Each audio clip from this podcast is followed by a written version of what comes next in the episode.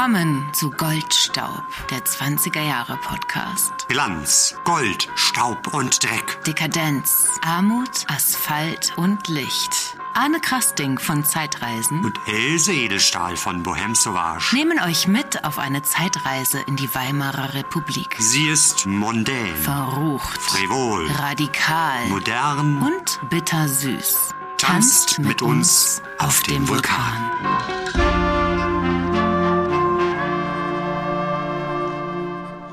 Wir sitzen alle im gleichen Zug und reisen quer durch die Zeit. Wir sehen hinaus. Wir sahen genug. Wir fahren alle im gleichen Zug und keiner weiß, wie weit. Ein Nachbar schläft, ein anderer klagt, ein dritter redet viel.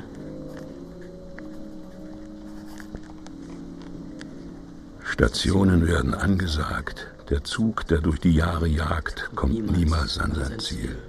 Das war Tom Schilling als Jakob Fabian. Im neuen Kinofilm Fabian oder Der Gang vor die Hunde. Nach dem gleichnamigen Buch von Erich Kästner. von Dominik Graf. Wir wollen uns in dieser Folge sowohl dem Buch wie auch dem Film widmen und haben hier wunderbare Gäste bei uns beziehungsweise sind zu ihnen gegangen.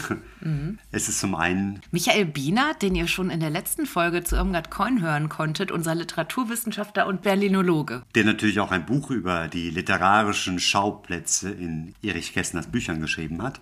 Und dann waren wir zu Gast beim Produzenten des Films, Felix von Böhm, und dem Drehbuchautor Konstantin Lieb. Ja, aber erstmal, äh, Else, wir haben uns echt lange nicht gesehen. Mehr als zwei Wochen. Und ich glaube, wir haben uns noch nie seit unserer Goldstaub-Liaison vor knapp einem Jahr noch nie so lange nicht gesehen.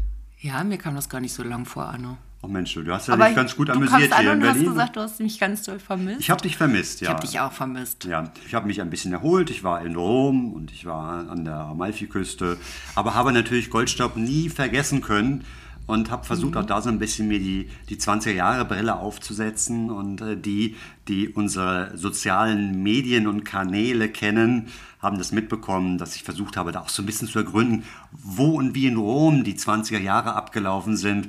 Da ist der Fitzgerald ähm, auch aufgetaucht Mm, ja, mit Tenders stimmt. Night. Und es ging ein bisschen um Architektur. Danke auch nochmal für eure Beiträge dazu. Ja, aber währenddessen hast du hier hart gearbeitet.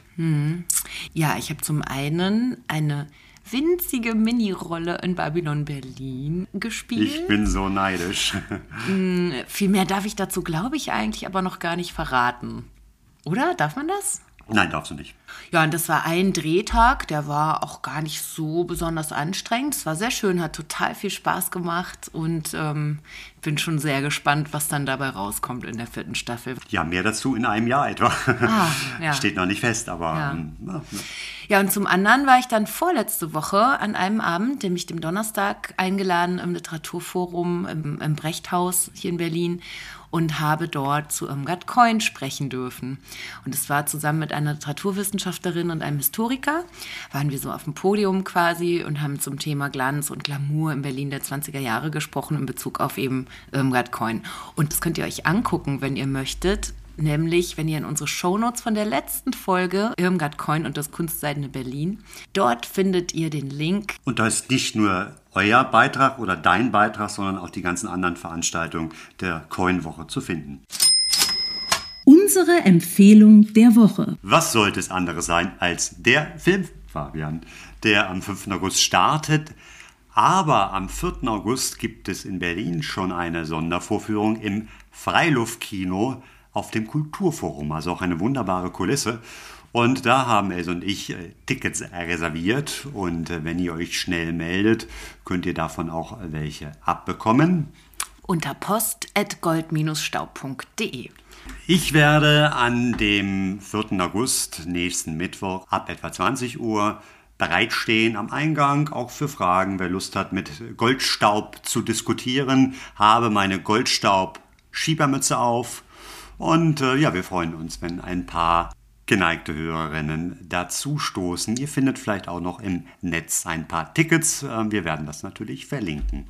Und für alle anderen, die nicht in Berlin sind, würde ich empfehlen, schaut mal nach in eurem örtlichen Kinoprogramm, wo und wann der Film läuft. Wenn er nicht läuft, würde ich das Kino von da an boykottieren. Und meine ganz besondere Empfehlung ist, erst das Buch zu lesen und dann den Film zu sehen. Denn es macht unheimlich viel Spaß zu sehen, wie dieser Film das Buch umsetzt. Er ist wieder da. Michael Wienert. Hallo. Hello again. Schön, jetzt geht's äh, um äh, Erich Kästner, der dich ja wahrscheinlich noch viel länger und intensiver verfolgt als Irmgard Coin. Ja, schon intensiver, weil Erich Kästner ja auch als Journalist in Berlin gearbeitet hat und Feuilletons geschrieben hat und ich am Ende meines Studiums eine Arbeit geschrieben habe über Berlin im Feuilleton der Weimarer Republik. Mhm. Und ich habe vorher auch äh, Emil und die Detektive irgendwann mal gelesen. Also der Kästner ist ja so ein Autor, mit dem kommt man, wenn alles gut geht, schon in der Kindheit in Berührung. Mhm. mhm. Und dann irgendwann liest man dann auch Fabian. Hast du es in der Schule lesen dürfen, sage ich jetzt mal? Weißt du das noch? Äh, nein, also es ist sowieso hier in Berlin ganz merkwürdig. Ich kenne das von, von anderen Bundesländern, dass da Romane der Weimarer Republik äh, viel intensiver gelesen werden in der mhm. Schule. Mhm. Und warum in Berlin kein Fabian gelesen ja. wird, warum kein kunstseidenes Mädchen gelesen wird, sondern nur Emil und die ja. Detektive in der Grundschule, das ist mir ein Rätsel. Skan mhm. Skandal, eigentlich. Eigentlich ein Skandal. ja, und ähm, du hast dich sicherlich auch mit den verschiedenen Versionen beschäftigt. Also Fabian so kennen wir ihn, damit bin ich auch aufgewachsen. Und die dann, Geschichte eines Moralisten. Die Geschichte eines Moralisten, müssen wir gleich mal erklären, was ein Moralist mhm. ist. Aber dann eben der, der Gang vor die Hunde. Kannst du uns das nochmal ein bisschen aufdröseln, was es damit auf sich hat? Naja, eigentlich ist was ganz Normales passiert. Äh, Kästner hatte nach einem Titel gesucht für diesen Roman und hat äh, den Gang vor die Hunde favorisiert. Dann gab es ein Lektorat und da haben die sich miteinander auseinandergesetzt. Dann haben sie sich auf Fabian, die Geschichte eines Moralisten, äh, geeinigt. Und es gab ein paar Passagen, die Kästner geändert hat. Das war eine Passage, das ist so eine Stadtrundfahrt, ja. Mhm. Und eines, der, der, das hat er dann später ausgegliedert und als Erzählung veröffentlicht. Da geht es um den Blinddarm, äh, Blinddarmoperation des mhm. Arbeitgebers ähm, und äh, noch so ein paar andere Sachen es ist kein Zensurfall. Das muss man jetzt wirklich ganz klar sagen. Also Kästner hat den Fabian autorisiert. Mhm. Es gibt ein paar Passagen, die dann geändert worden sind, unter den Tisch gefallen sind. Und das war auch bekannt und das war auch publiziert. Und ich habe das also aus Marketinggründen verstanden, mhm. warum der Verlag dann die rekonstruierte Urversion als, die, als den Gang vor die Hunde äh, nochmal auf den Markt gebracht hat, weil es ja super, wenn man nochmal einen neuen Kästner-Roman hat. Mhm. Aber so unterschiedlich äh, sind die beiden Bücher nicht, mhm. auch von, von der Tonlage. Also, es, also man kann gar nicht sagen, glaube ich, äh, dass jetzt zum Beispiel besonders schlüpfrige äh, Szenen gestrichen worden sind, weil die sind in dem Fabian-Buch drin. Also ja. da, das, das, das kann es eigentlich nicht gewesen sein. Wann war das, als der Gang vor die Hunde dann nochmal rauskam? Das ist noch nicht so lange her, ich glaube 2015, äh, 2016. Aber wie gesagt, die Passagen, die man äh, dann sozusagen eingefügt hat in diese Fassung, es hat 1998 eine Werkausgabe äh, gegeben. Also da ist das auch alles im Anhang auch schon, schon abgedruckt gewesen. Ja. Hm. Ja. Hm. Gut, dann gehen wir nochmal zu dem äh, ich dachte, ein Original passt da natürlich auch nicht, aber zu Fabian zurück, Geschichte eines Moralisten. Inwieweit ist Fabian ein, ein Moralist oder noch, noch, noch mehr zurück? Was, was ist ein Moralist überhaupt? Naja, ein Moralist ist erstmal jemand, der sich äh, die Frage stellt, was ist richtig, was ist falsch, was ist gut, was ist böse. Und das sind natürlich Fragen, die sich Fabian stellt. Also er ist kein Moralist äh, in dem Sinne, dass er den Zeigefinger hebt und sagt, das muss jetzt sein. Oder auch nicht. Aber er ist natürlich jemand, der sich für Moral interessiert, nur dass es bei ihm zu so einer seltsamen Handlungslähmung ja. führt, ja, ja, und zu einem sich treiben lassen, weil er sich als Moralist in einem Meer von Unmoral bewegt. Mhm. Ja, vielen Dank für die Erleuchtung. Die Unmoral ist ja ein Thema, was ich. Es ist so viel Erotik drin. Äh, was fasziniert dich an Fabian? Naja, es ist auch eine ganze Menge Sex drin. Die Frage ist, wie ist das, wie viel Erotik ist da äh, wirklich drin? Ich wollte gerade sagen, weil so richtig erotisch ist das am Ende ja meistens irgendwie gar nicht. Also es kommt Erotik vor, aber ob das jetzt wirklich erotisch ist, weil also es äh, geht ja doch irgendwie meistens so ein bisschen schief aus seiner Sicht. Gut, wir können jetzt den Begriff Erotik natürlich auch interpretieren und sehen ihn vielleicht anders, aber es ist zumindest mhm. so viel drin, dass die Nationalsozialisten sagen, das geht nicht. Mhm.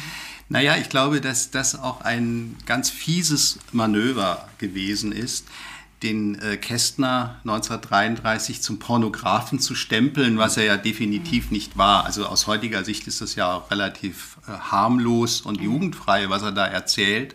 Also da gab es ganz äh, anderes. Mhm. Und unter dem Deckmantel der Kästner gehört verboten, weil er sozusagen Pornograf ist, hat man den politischen Autor entsorgt, ohne mhm. das explizit zu machen. Ja. Das war eigentlich ja. das Manöver. Ja. Hast du irgendwie eine Lieblingsepisode oder Szene aus dem Buch?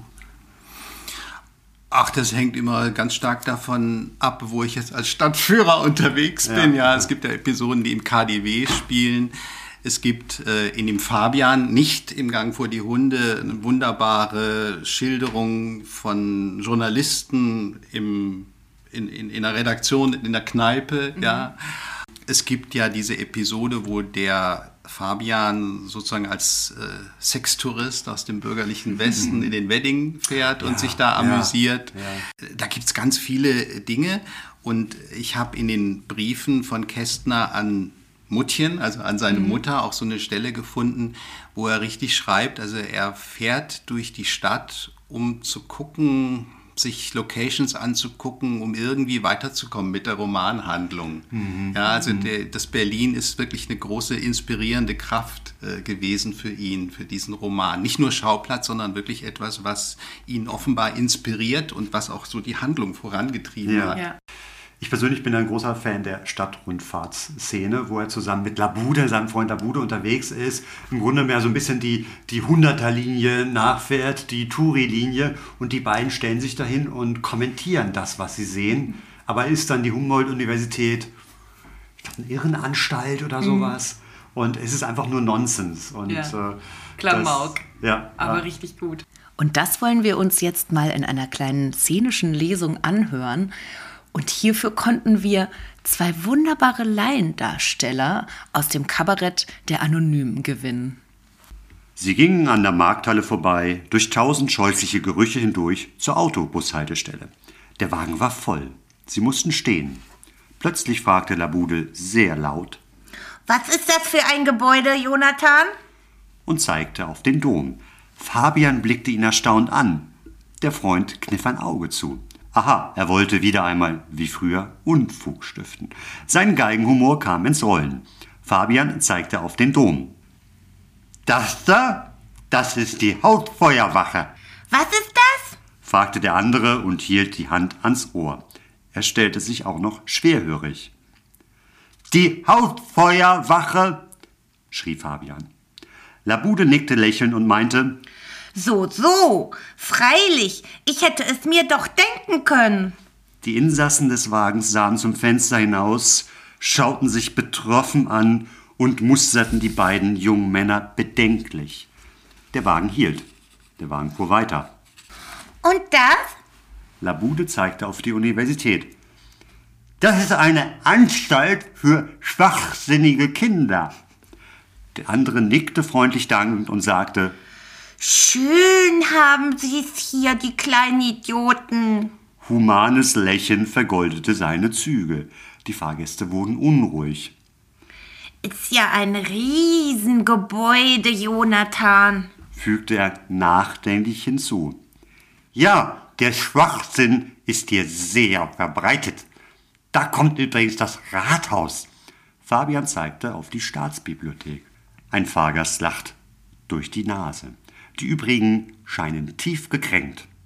Wir stören die Herrschaften. Du musst leiser sprechen, brüllte Labude. Jawohl, Wörtchen Gitterix, rief Fabian. Ich möchte nur, Du verstehst mich dann nicht. Der blonde Freund lächelte gewinnend. Ganz wie du wünschst. Die Fahrgäste hockten versteinert. Man hatte den Eindruck, sie versäumten vor Empörung ihre Haltestellen.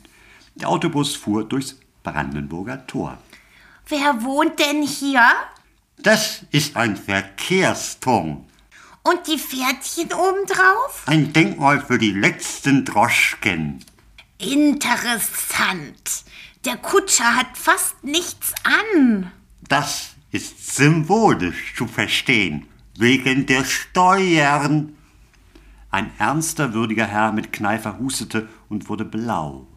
Eine dicke Dame rutschte auf ihrem Sitz hin und her, als werde sie geröstet, und sagte aufklärend zu Labude: Das Brandenburger Tor. Er lächelte ihr zu und rief: Verzeihung, gnädige Frau.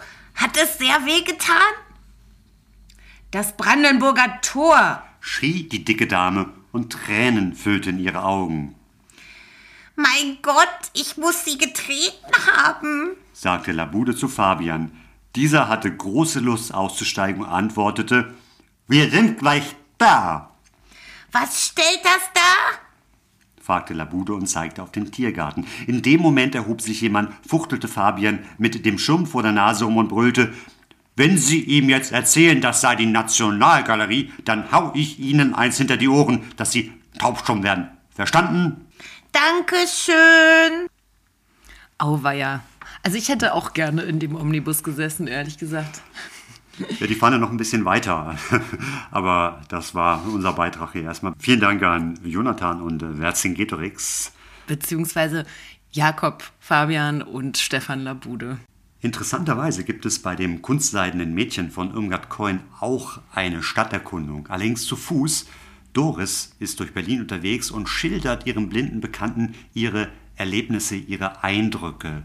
Und das kann man ganz schön gegeneinander halten. Und äh, es gibt auch sonst viele Bezüge zwischen den beiden Romanen. Ja, beide Bücher haben natürlich viel miteinander zu tun, weil sie fast zeitgleich entstanden ja. sind. Also beide auch dieses Berlin der Weltwirtschaftskrise zum Thema haben.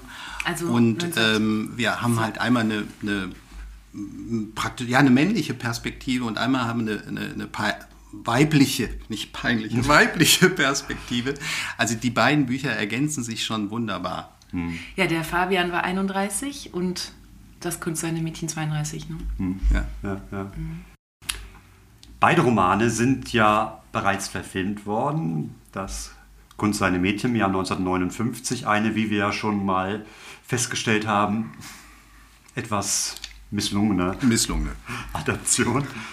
Sorry, Gerd Fröbe, der da mitgespielt hat, der konnte es dann auch nicht retten. Und dann Fabian 1980. Den hast du sicherlich auch gesehen.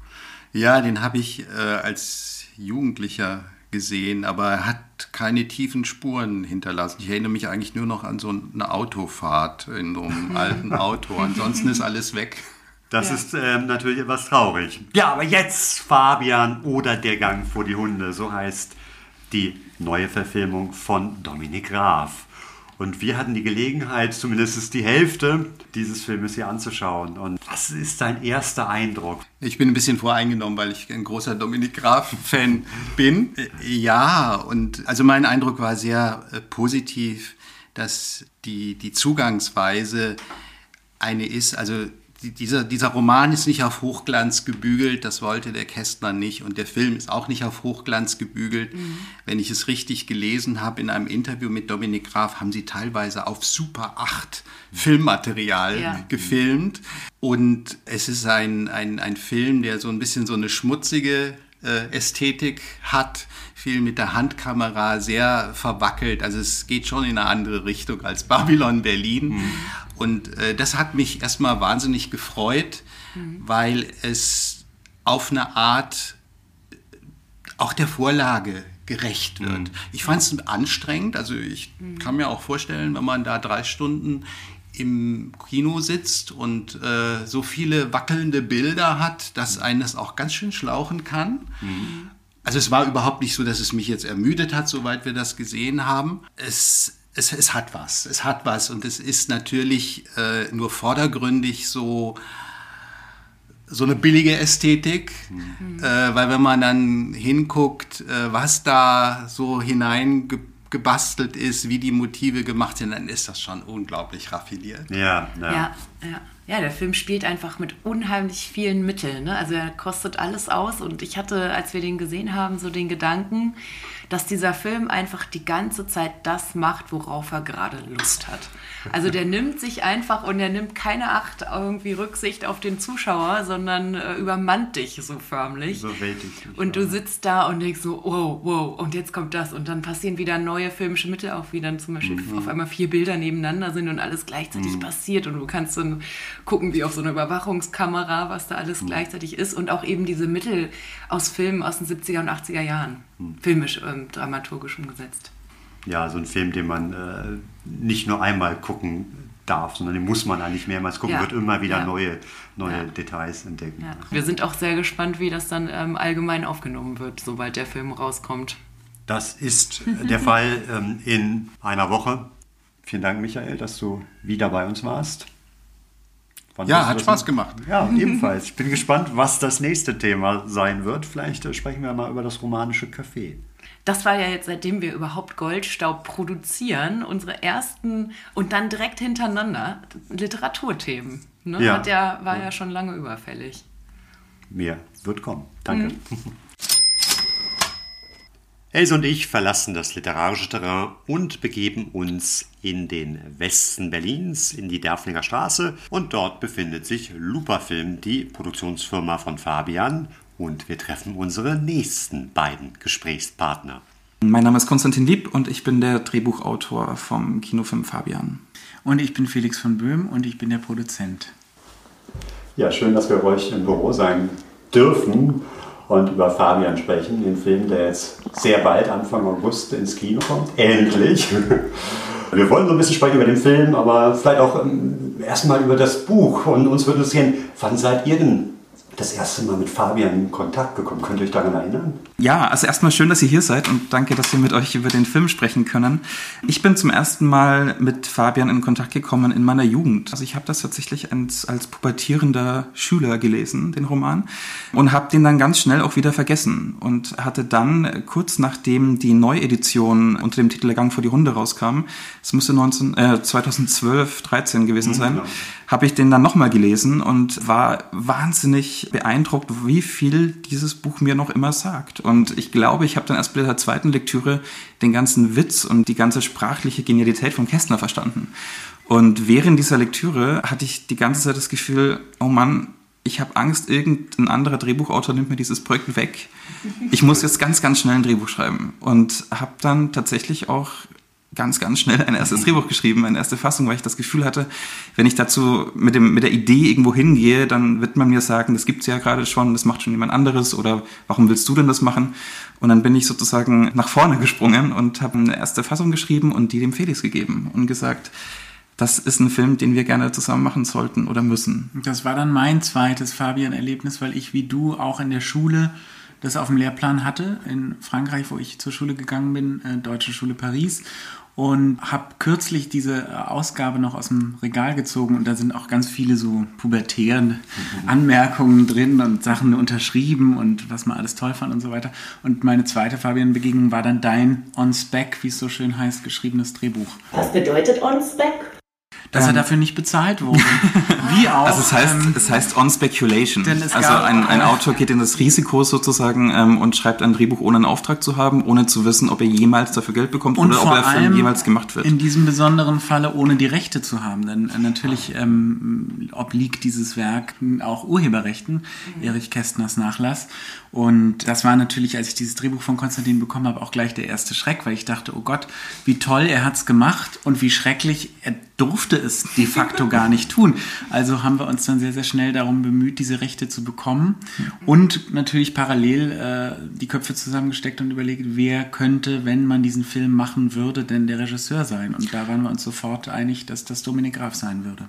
Genau, also die Formulierung Köpfe zusammenstecken ist schön, weil wir haben eigentlich gar nicht groß überlegt, weil wir beide sofort wussten, wenn wir dieses Projekt machen, dann wollen wir es unbedingt mit Dominik machen, weil wir mhm. beide einfach riesen Fans seiner filmischen Sprache sind, ähm, auch einfach von all den Filmen, die er gemacht hat, bereits schon uns eben das Gefühl gegeben hat, glaube ich, dass dieser Film mit ihm so besonders werden kann wie mit keinem anderen Regisseur oder keiner anderen Regisseurin. Dominik Graf, ein großer Name, auch einer meiner Lieblingsregisseure. Wie ging es dann da? Wie kam der Kontakt dann zustande, beziehungsweise wie hat er auf das Projekt reagiert? Also den Kontakt gab es schon. Ich hatte ähm, über Dominik ein Porträt gemacht für Arte vor einigen Jahren und ähm, wir hatten zusammenarbeiten können bei dem Projekt ähm, Was heißt hier Ende über den äh, verstorbenen Filmkritiker Michael Alten.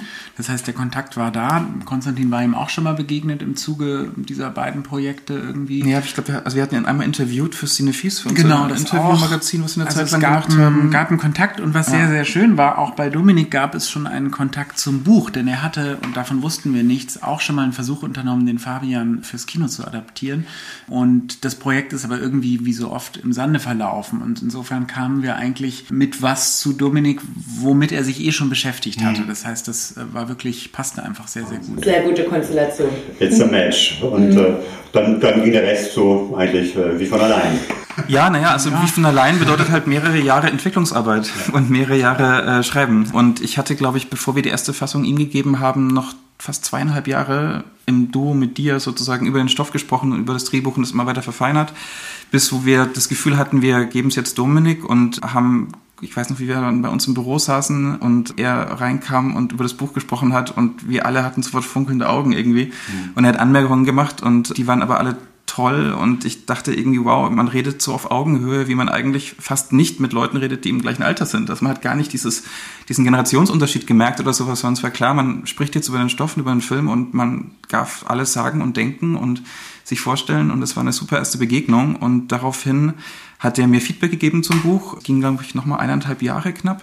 Und ich habe sie eingearbeitet, habe das umgeschrieben, habe immer wieder sozusagen mit ihm im äh, Korrespondenz das gemacht und am Ende kam wir dann zu dem Punkt, dass er als Co-Autor richtig mit eingegriffen hat, auch nochmal und seine Fassung dazu geschrieben hat, die ich dann wieder gegengelesen habe. Und dann war das ein sehr, sehr gutes gemeinsames Entwickeln bis zur letzten Drehfassung hm. tatsächlich. Was ist das, was, wenn, wenn, wenn ihr eure Faszination für das, das Buch äh, in ein paar Worte fassen würdet, was wäre es, was euch da sofort anspringt? Naja, das Buch hat ja laut Kästner keine Handlung. Ja. Das ist natürlich großartig und schwierig für einen Film zugleich. Ähm, und dann hat das Buch aber eine irrwitzige, tolle ähm, Positionierung, in dem ein Blick auf eine Welt geworfen wird, die gerade eben im Begriff ist zu zersplittern, aber mit einer bestimmten Herzlichkeit auch auf diese Welt geschaut wird. Und diese Splitterungen sind ja irgendwie, also das Buch ist ja nicht mal besonders dick, muss man sagen. Ne? Das ist ja kein fetter Balzac oder so. Ähm, aber trotzdem fühlt es sich ein bisschen an wie Balzac. Das ist irre. Also es hat so unglaublich viele Subplots und Nebentürchen und Hinterzimmer, in die man gucken darf. Und davon haben wir auch versucht, ein Maximum in den Film rüberzuholen, sozusagen. Absolut. Also es ist ein sehr schönes Panoptikum dieser Zeit. Und die Zeit besteht ja vor allem in einer gewissen Gleichzeitigkeit mit ganz, von ganz vielen vielen Positionen, von ganz vielen Haltungen, von ganz vielen Extremen auch. Und das macht auch den Roman sozusagen zu einem Roman ohne richtige Handlung, weil es sozusagen sehr viele, man blickt immer wieder in Seitengassen und das macht Kistner ganz, ganz toll. Und ich glaube, diese Haltung, die war für uns und dann auch eben für Dominik und er hat es großartig gemacht, ganz wichtig in der, in der filmischen Sprache. Also es ist eine meandernde Dramaturgie. Ja, das so ein bisschen immer beschrieben als Disco-Kugel, das finde ich eigentlich einen sehr guten, guten Ausdruck. Ja. Ähm, äh, was dieses ja, zersprengte, zersplitterte ähm, ausmacht, äh, sowohl des Romans als auch dann des Films. Wie würdet ihr unsere Zuhörerschaft äh, überzeugen wollen, dass sie diesen Film unbedingt gucken müssen? Ich glaube, der Film Fabian ist eines der wenigen Beispiele in der heutigen Zeit, warum man ins Kino gehen sollte. Weil es ein Kinofilm ist. Der hat eine Kraft und eine Wucht und eine emotionale Zerbrechlichkeit wie kein anderer Film und ist gleichzeitig vielleicht einer der schönsten Liebesfilme der letzten Jahre. Und er zeigt die Zeit, in der er spielt, so wie sie eigentlich noch nicht gezeigt wurde, so wie sie aber ziemlich sicher gewesen sein könnte. Ja. Ähm, und äh, man wird nicht umhin kommen, wahnsinnig viel zu fühlen in diesem Film. Man wird äh, verliebt sein, man wird zutiefst betrübt sein, man wird Highs und Lows haben, wie das zu dieser Zeit auch gehört. Das wechselt sich unglaublich schlagartig ab. Und ähm, das, also Gefühlsmaschine, Kino, mhm. funktioniert. Mhm. Tatsächlich hat der Film so eine Kraft. Also wir waren jetzt auf ein paar Screenings noch und wir kennen den Film ja wirklich gut und haben ihn lang begleitet. Und wenn du dann aber einmal drin sitzt, kannst du ganz schwer eigentlich nur rausgehen. Normalerweise geht man als Filmteam dann raus, weil du kannst ja nicht immer den gleichen Film sehen. Aber mhm. es ist uns jetzt wirklich mehrfach nicht gelungen, der, der Kraft des Films und diesem Sog auch zu widerstehen. Und dann bleibt man halt da. Ja. Absolut nicht. Es ist auch einfach, ähm, ich meine, wir sind jetzt gerade nach eineinhalb Jahren Kino, ähm, Kinos sind geschlossen gewesen und jetzt machen sie langsam wieder auf. Man hat irgendwie eine sehr abstruse Zeit als Gesellschaft gerade erlebt und wenn man dann auf einmal wieder in einem Kinosaal sitzt, wie gerade, und merkt, dass irgendwie eine Reihe hinter einem so ein kleines Schluchzen anfängt, dann kann man irgendwie auch nicht mehr rausgehen und denken, oh Gott, das, äh, ach, wie schön, wie schön, dass all das wieder möglich ist. Hm. Else und ich wollen euch jetzt einmal mitnehmen und den Anfang des Films schildern. Eine wirklich außergewöhnliche Eingangssequenz. Ja, und zwar ist die zweieinhalb Minuten lang und komplett ohne Schnitt gefilmt. Wir sind am U-Bahnhof Heidelberger Platz und wir folgen der Kamera, die die Treppe runtergeht, an einer Säule vorbei. Man erkennt relativ schnell, wir sind in der Jetztzeit. Das erste, was man sieht, ist so ein kleiner süßer Hund und dann stehen da die Leute rum, gucken auf ihre Handys drauf, die U-Bahn fährt ein, Leute steigen ein, Leute steigen aus. Wir meandern uns so ein bisschen da an den Leuten vorbei, nähern uns einer Rolltreppe. Biegen dann aber schräg rechts ab und gehen weiter. Gehen eine Treppe hoch und dann plötzlich kommt uns ein Herr entgegen, der aber nicht aus der Gegenwart kommt, sondern anscheinend aus der Vergangenheit.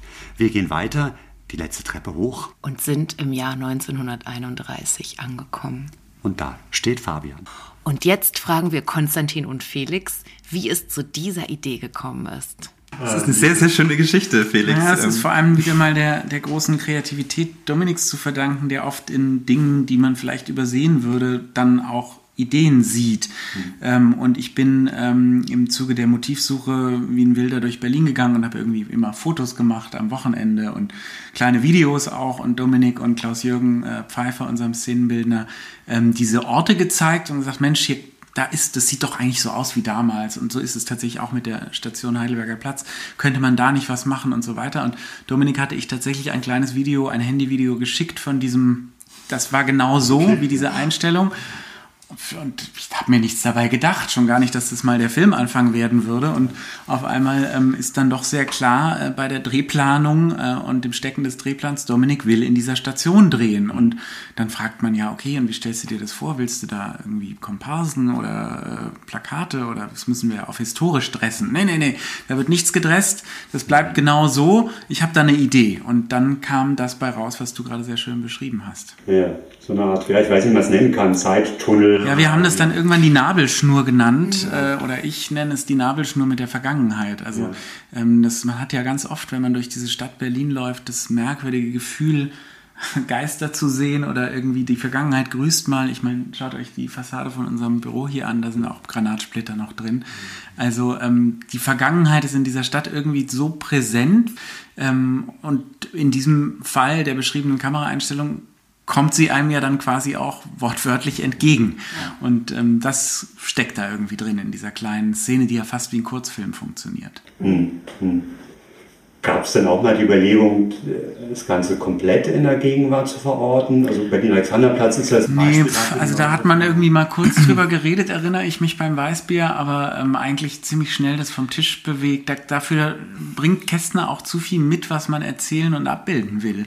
Orte, die es gar nicht mehr so gibt, Gesichter, die es gar nicht mehr so gibt, äh, äh, einfach so ein Lebensgefühl, was es, auch wenn immer von der Parallele geredet wird, so nicht mehr gibt und was aber sehr stark ist. Und mhm. das, äh, da wollten wir dann auch wirklich eintauchen in diese kästnersche Welt. Also ich habe auch oft den Eindruck, ähm, dass es ein, eine Art Trugschluss ist, zu sagen, man nimmt einen historischen Roman und adaptiert ihn auf die Gegenwart und ist deswegen gegenwärtig.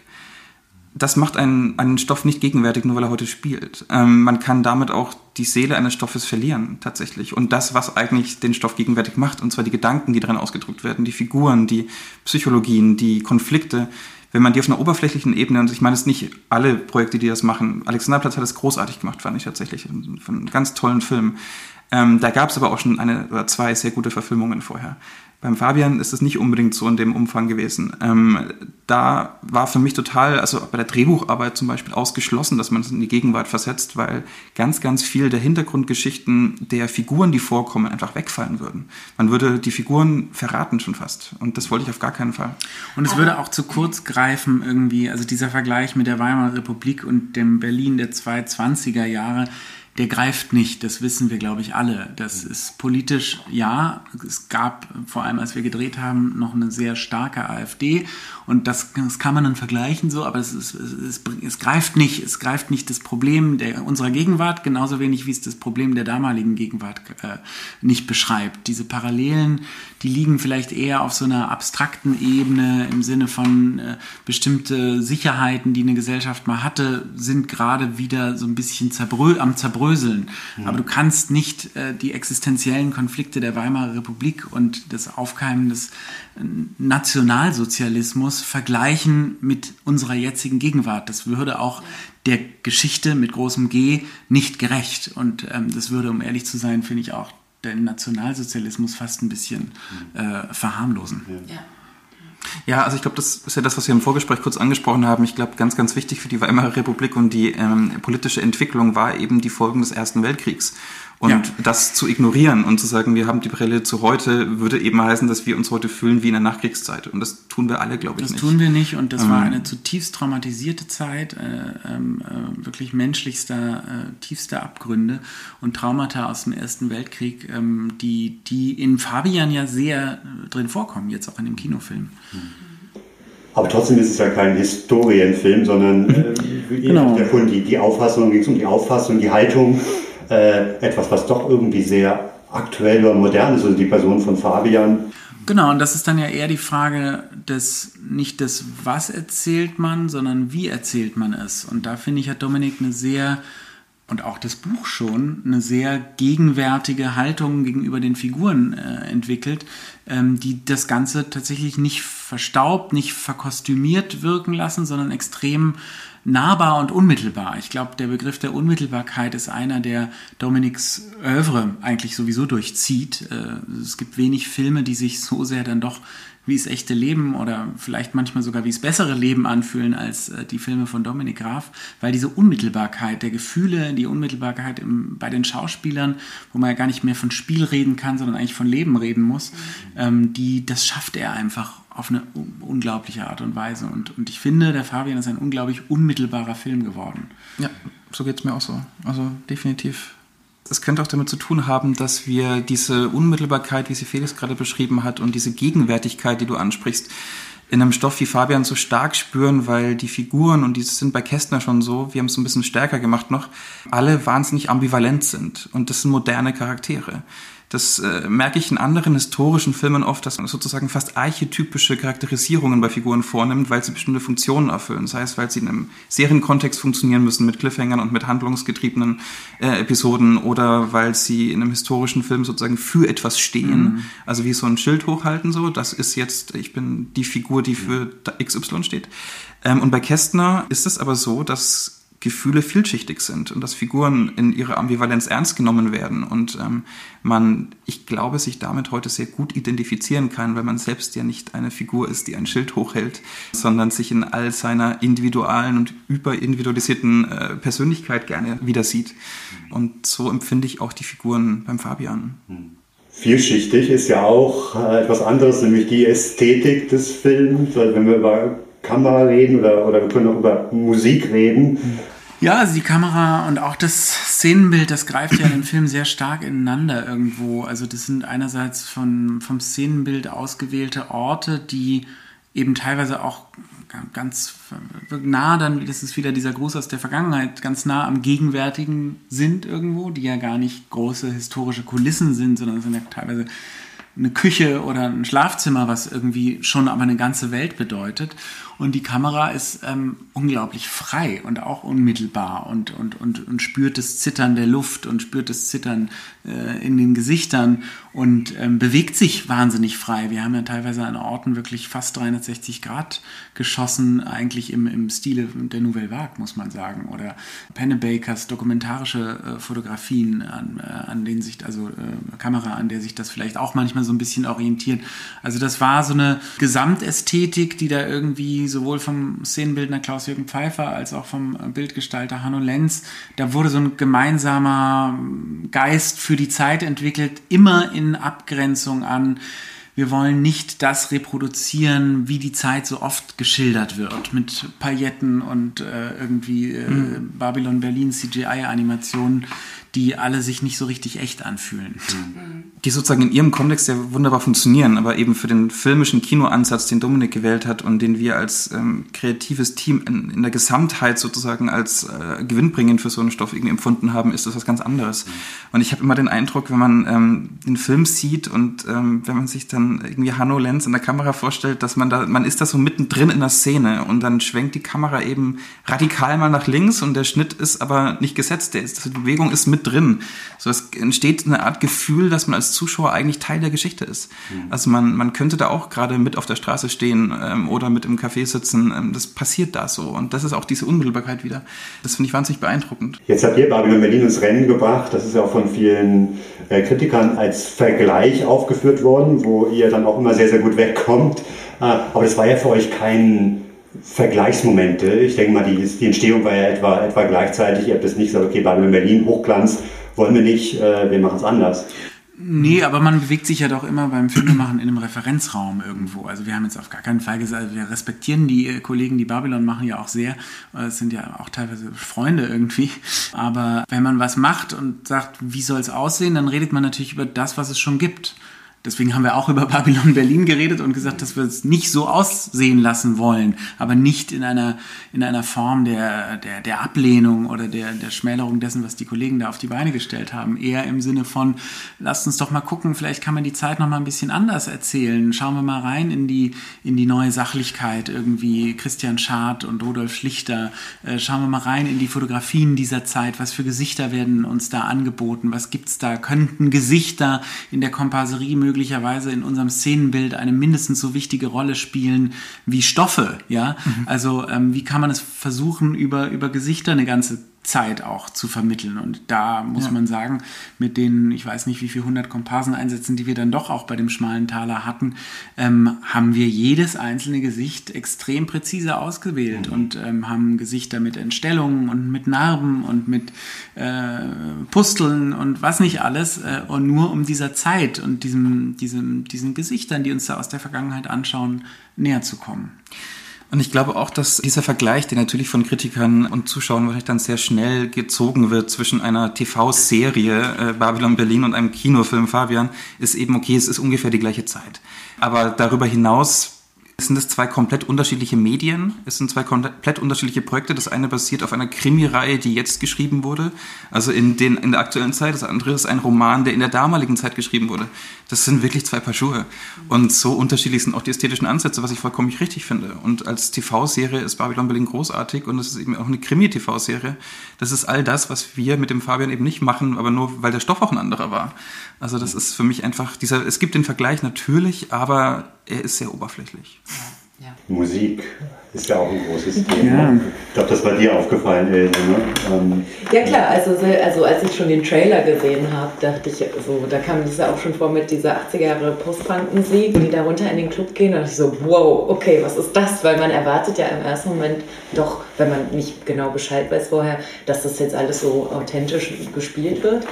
Und ähm, da war ich ja auch erstmal so kurz so ein bisschen skeptisch. Und als ich dann diese Szenen gesehen habe und auch wie das anfing, hat es total gepasst. Wie kam das denn zu der Idee? Also war das auch schon im Drehbuch irgendwie verankert oder war, kam das später, diese Bezüge zur Gegenwart und auch gerade schon 80er irgendwie? Der Song ist von Dieter Schleib, mit dem ah, Dominik schon häufiger zusammengearbeitet genau. hat. Es kommt ganz klar aus der Punk-Ecke. Genau, dann gibt es wiederum aber auch Chansons aus den 50ern, beispielsweise, die auch genau. eingesetzt wurden. Also die Mundharmonika ist auch zum Beispiel historisch nicht korrekt eingesetzt. Genau. Die ist ja später entstanden, die gab es 31 noch gar nicht. Ähm, und diese Idee aber, die gab es von Dominik im Drehbuchprozess. Genau. Ich hatte schon in der ersten Fassung hatte ich die Weintraub Syncopators reingeschrieben mit Textzeilen, die dann auch übernommen wurden und sowas. Und dann haben wir irgendwann darüber gesprochen, wie gehen wir mit weiteren Musikeinsätzen um. Und ich habe mich in meiner äh, Arbeit meistens immer auf die Zeit bezogen. Und irgendwann kam aber Dominik mit dieser großartigen Idee, die Mundharmonika damit reinzubringen. Und dann gab es dieses Gespräch, okay, aber das passt historisch nicht wie wollen wir es machen? Und dann hat er es zum Prinzip auserkoren. Und das finde ich genau richtig. Und ja. das äh, trägt wieder vielleicht uns zurück zu dem Anfangsaussage äh, in Bezug auf die Seele oder ein, ein, ein Gefühl und einer Zeit, was man transportieren möchte. Heutzutage haben wir andere Musiksachen gehört schon. Und bestimmte Emotionen werden heute bei uns anders ausgelöst als damals. Das heißt, ähm, wenn ich heute ein Stück aus der Zeit höre, habe ich damit eine andere Vorstellung als die Leute, die damals das Stück in der Zeit gehört haben. Und wenn ich dann dieses Gefühl reproduzieren möchte, was die Leute damals hatten, muss ich auf andere Musik zurückgreifen vielleicht. Mhm. Ähm, weil wir was anderes verbinden. Also wenn ich jetzt nur Comedian Harmonists höre und nur Weintraub Syncopators, habe ich vielleicht ein Gefühl von, verstaubt oder von ähm, vielleicht auch ein bisschen äh, betulich ähm, oder auch wenn ich in der Swing-Welt unterwegs bin, dass ich äh, tanzen möchte, aber ich habe die Empfindung dazu eine andere.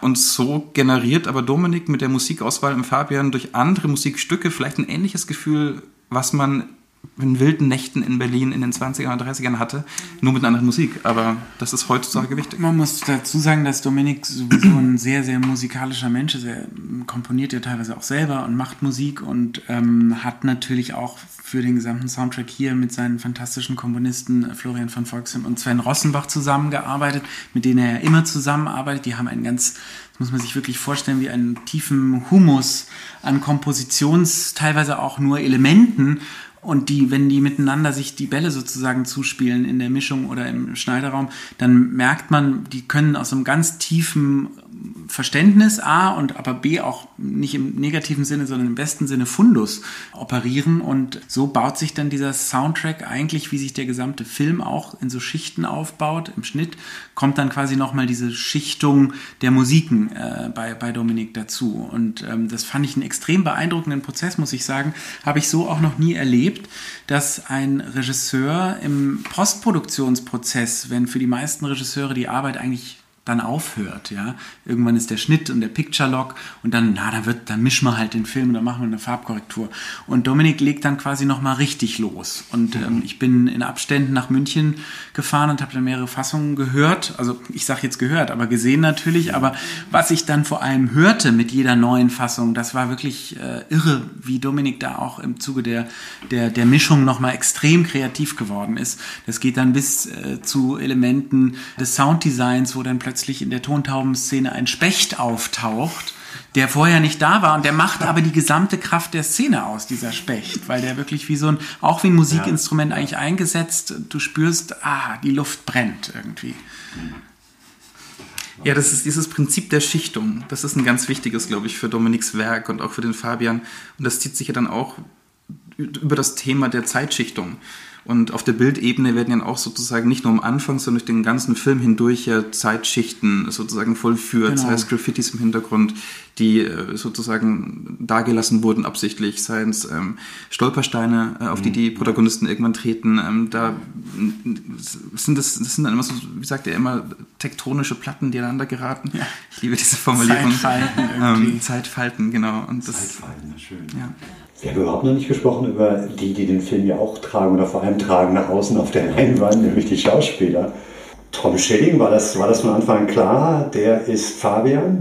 Interessant, dass wir über die Schauspieler nicht geredet haben, weil das, was ich vorhin sagte, ist ja genau das man nimmt sie eben nicht als Schauspieler wahr, sondern als Figuren äh, bei Dominik.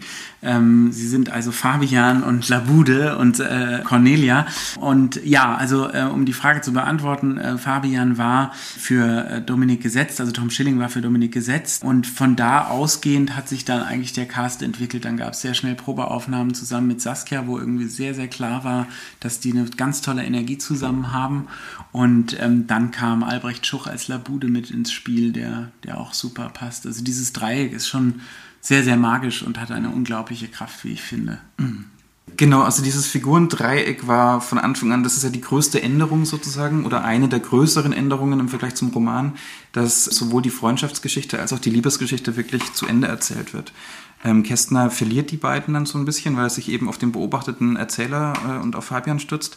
Die Liebesgeschichte zu Cornelia ist äh, sozusagen das Herzstück unseres Films und ähm, die ist sehr viel breiter erzählt und sehr viel mehr Detail erzählt.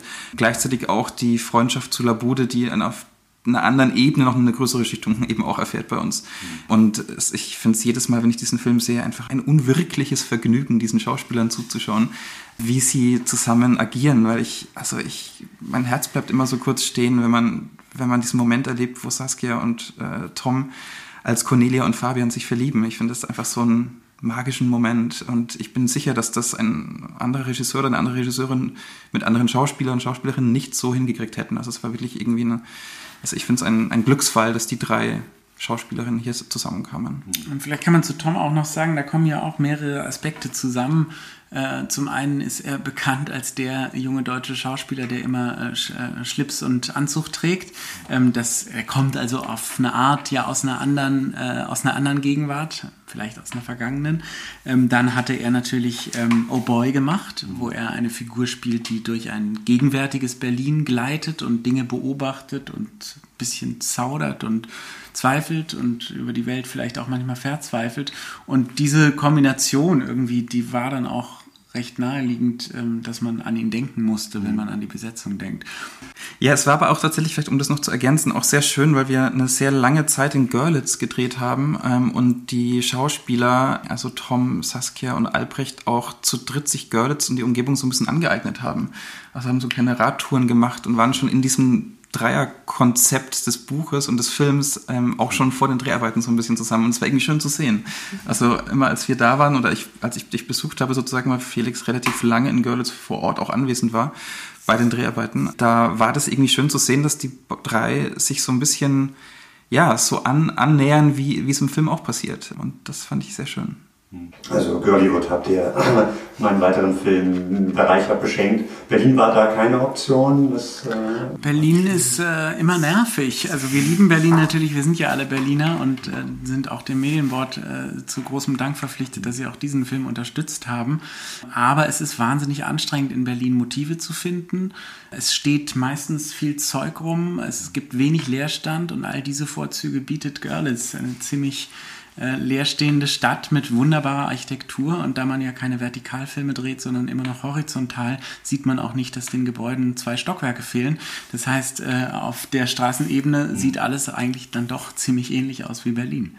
Und es wurde ja trotzdem sehr viel in Berlin gedreht. Also es war ja nicht so, dass alles in Görlitz gedreht wurde, sondern es gab ja auch Hauptmotive, ähm, sprich Villa La Bude beispielsweise, die ja ausschließlich in, oder fast ausschließlich in Berlin gedreht wurden. Genau, für solche Motive, die, da taugt Görlitz dann wiederum eigentlich nichts. Äh, solche Villen, solche Grunewaldgefilde sozusagen, die findet man natürlich auch nur im Grunewald. Ja, beziehungsweise dann, was natürlich eine, eine, eine schöne Überraschung ist oder, oder wo man vielleicht erstmal, wenn man das Gebäude nicht kennt, so ein bisschen befremdet ist, ist das äh, Haus Lemke, das Mies van der Rohe Haus, was ja extrem modern wirkt, wo du ja, denkst, das könnte jetzt auch 60er, 70er Jahre sein. Absolut.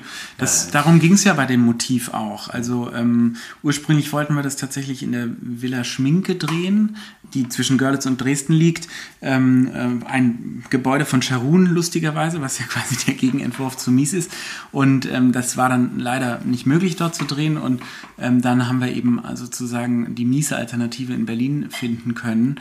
Und der, das, was das Haus verkörpern soll, ist ja in gewisser Weise, wie die Geschichte auch noch hätte ausgehen können. Also es gab ja 1933, als die Nazis die Macht ergriffen haben, durchaus modern, modernistische, krachende Moderne, wie es im Drehbuch heißt, ähm, Ansätze für, ein, für eine andere neue Zeit. Ja? Und die Zeit, die dann halt anbrach, sah ein bisschen anders aus als Mies van der Rohe. Ja, das letzte Gebäude von Mies van der Rohe, bevor er dann emigriert ist. Genau. Also wirklich genau. 32, 33 ja. so, ja. Und es ist einfach auch irre, wenn man sozusagen in dem Film was erwartet, wie die Zeit aussieht und auf einmal mit solchen Architektur konfrontiert wird, ähm, dass man sich selbst auch hinterfragt natürlich. Und das finde ich eigentlich sehr, sehr schön. Also wie viel weiß ich denn eigentlich wirklich über die Zeit?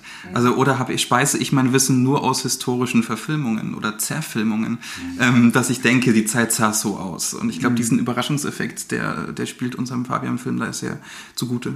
Ja, jetzt hattet ihr eine lange, lange Zeit, wo der Fabian fertig war und ähm, aufs Publikum gewartet hat. Beziehungsweise ich weiß nicht, ob in der Zeit der Pandemie-Wartezeit Dominik nochmal Hand angelegt hat. Äh, aber dann war es im Februar soweit, die ja, Kritiker-Berlinale, jetzt die Sommer-Berlinale. Aber jetzt eigentlich so richtig erst im August, also eigentlich drei, drei, drei Filmstarts irgendwie, ist schon ein bisschen komisch, oder? Ja, war es vielleicht auch schön. Ich, ich weiß es in der Zwischenzeit nicht mehr. Aber jetzt kommt der Film eben in die Kinos und da sind wir glücklich drüber. Ja. Ich glaube auch, dass wir alle einfach glücklich sind, dass es wieder Kinos gibt gerade. Und dass man drei Starts hatte und keiner davon keiner so war, wie man es vielleicht vor zwei Jahren erhofft hat, wenn man auf der Berlinale doch genommen wird und dann da läuft. Das ist eben so, damit geht man um. Das ist dann auch unsere Zeit. Also ich glaube, es macht keinen Sinn, dass man sich da als Filmemacher oder Filmemacherin irgendwie vergrämt oder irgendwie sagt, das hätte auch anders laufen können. Es ist so, wie es läuft. Und ähm, ich bin wahnsinnig glücklich, dass man diesen Film irgendwie aus der Hand geben kann und dass man immer mehr Zuschriften und ähm, Ansprachen bekommt von Freunden, von Bekannten, von Leuten, die den Film gesehen haben, die sich jetzt äußern können dazu ähm, und nach all den Jahren diesen Film endlich sehen können. Das ist so das Wichtigste. Und die Kritiker haben sich ja alle schon geäußert und ähm, Ja. kann man ja auch nicht so ganz unglücklich sein mit den ja fast hymnischen Rezensionen. Aber also ich kann mir trotzdem vorstellen, dass der Film auch so ein bisschen polarisieren könnte. Ich hoffe, dass der Film polarisiert. Also wa- was ist der Wert eines Films, wenn alle ihn mögen? Ähm, ich glaube, die ähm, besten und größten Filme äh, sind die Filme, die auch Widerspruch zulassen und das aushalten und wenn man darüber spricht. Und für mich ist Kino ein Medium des Diskurses und nicht ein Medium der Unterhaltung, wo man sich auf den kleinsten gemeinsamen Nenner einigt, sondern äh, man versucht ja Dinge zu erweitern, Blickwinkel zu erweitern, Blickweisen zu erweitern, die Kinogeschichte vielleicht auch zu erweitern und das ähm, Rezeptionsverhalten von Zuschauern zu erweitern. Und wenn dann Gegenwind kommt, ist das doch herrlich. Ich denke auch, es ist besser, einen Film zu haben, über den man spricht, als einen, zu dem es nichts mehr zu sagen gibt. Und über was werden wir in Zukunft sprechen? Was steht bei euch so? Wir werden äh, hoffentlich in zwei Jahren ein Gespräch führen können zu einem Film, den wir nächstes Jahr machen wollen. Das ist die Verfilmung des persönlichen oder privaten Vater-Sohn-Verhältnisses von Albert Einstein zu seinen beiden Söhnen. Auch ein Buch aus der Feder von Konstantin Lieb, das er zusammen mit dem Einstein-Biografen Jürgen Neffe geschrieben hat und für das die Theresa Elz äh, Regie machen wird. Wow, da sind wir gespannt und äh, sehen wir uns dann in zwei oder drei Jahren. Äh, wahrscheinlich hören wir uns wieder hier im Podcast. Äh, das ist ja ein Thema, was uns auch brennend interessiert. Genau. Super. Super. Vielen Dank für das Gespräch. Danke euch. Ja, herzlichen Dank, dass ihr da wart und wir bei euch im Podcast sein durften. Das selten gewordene Wort der Woche. Kommt natürlich aus Fabian, beziehungsweise bezieht sich auf ihn selbst, denn er ist ein Propagandist. Heute würde man eher sagen, ein Werber oder Werbetexter. Werbefuzzi, Werbeheini. Äh, In jeglicher äh, Konstellation, ja, und Fabian entwickelt tatsächlich Werbeslogans für einen Zigarettenhersteller und äh, sogar ein Kreuzworträtsel, das aber dann sein Kollege beim Chef vorstellt und Fabians Urheberschaft verschweigt. Und hinter dem Wort Propagandist steckt das lateinische Verb propagare, was so viel bedeutet wie weiter ausbreiten bzw. ausdehnen. Und es wurde erstmals im kirchlichen Kontext konkreter verwendet. Es gab nämlich im 17. Jahrhundert eine Gesellschaft zur Ausbreitung des Glaubens, also zur Missionierung der bösen Heiden. Dann wurde es auch bald zur Ausbreitung oder Verbreitung von anderen Dingen benutzt, wie jetzt hier bei Fabian eben Produkten, den Zigaretten. Ein Grund, weshalb das Wort heute kaum noch verwendet wird, liegt an dem Ministerium für Volksaufklärung und Propaganda des Herrn Josef Goebbels, der nachhaltig für eine Diskreditierung des Begriffs gesorgt hat. In einer neutraleren Form ist es allerdings heute noch präsent, nämlich zum Beispiel die mündliche Weiterempfehlung Mund-zu-Mund-Propaganda. Und wir hoffen natürlich, dass der Goldstaub-Podcast auch durch diese Art der Propaganda weiter verbreitet wird. Das finde ich eine super Idee, Arne. Sei unser Propagandist oder unsere Propagandistin. Empfehlt uns weiter an eure Freunde, Kollegen, Eltern, Kinder, Hunde, Katzen. Kolossal. Darüber freuen wir uns. Mhm. Und außerdem freuen wir uns nach wie vor über Briefe mit äh, schönen Anregungen oder was euch so gefallen hat und außerdem Feedback darüber, wie ihr den Film fandet. Denn den werdet ihr jetzt alle sehen wollen. Wer ihn nach dieser Episode nicht sehen will, dem können wir auch nicht helfen. Schreibt uns wie immer an post.gold-staub.de. Und als letztes noch die Ankündigung für zwei kommende Folgen. Einmal steht uns etwas ganz Besonderes bevor. Oh, das wird hochmodern. Hm, äh, Zeitmaschine. Hm? Mhm. Also, also ich sage nur VR. Wow, ja, das ist sehr modern. Eine virtuelle Zeitreise, mehr verraten wir nicht. Und dann steht in etwa anderthalb Monaten am 18. und 19. September etwas wirklich, wirklich außergewöhnlich Einzigartiges bevor. Goldstaub geht auf Reisen. Nach Breslau. Oder vielmehr Wroclaw. Also wir fahren mit dem Kulturzug in die ja, Kulturhauptstadt Breslau des Jahres. Oh, das ist schon jetzt, glaube ich, vier Jahre her. Aber Hm. auf jeden Fall war Breslau Kulturhauptstadt und wir werden das feiern mit einer Sonderreise und ihr könnt auch gerne mitkommen. Darüber informieren wir euch demnächst. Bleibt dran. Und gesund. Tschüss. Tschüss. Auf Wiederhören bei Goldstaub. Bis zum nächsten Mal.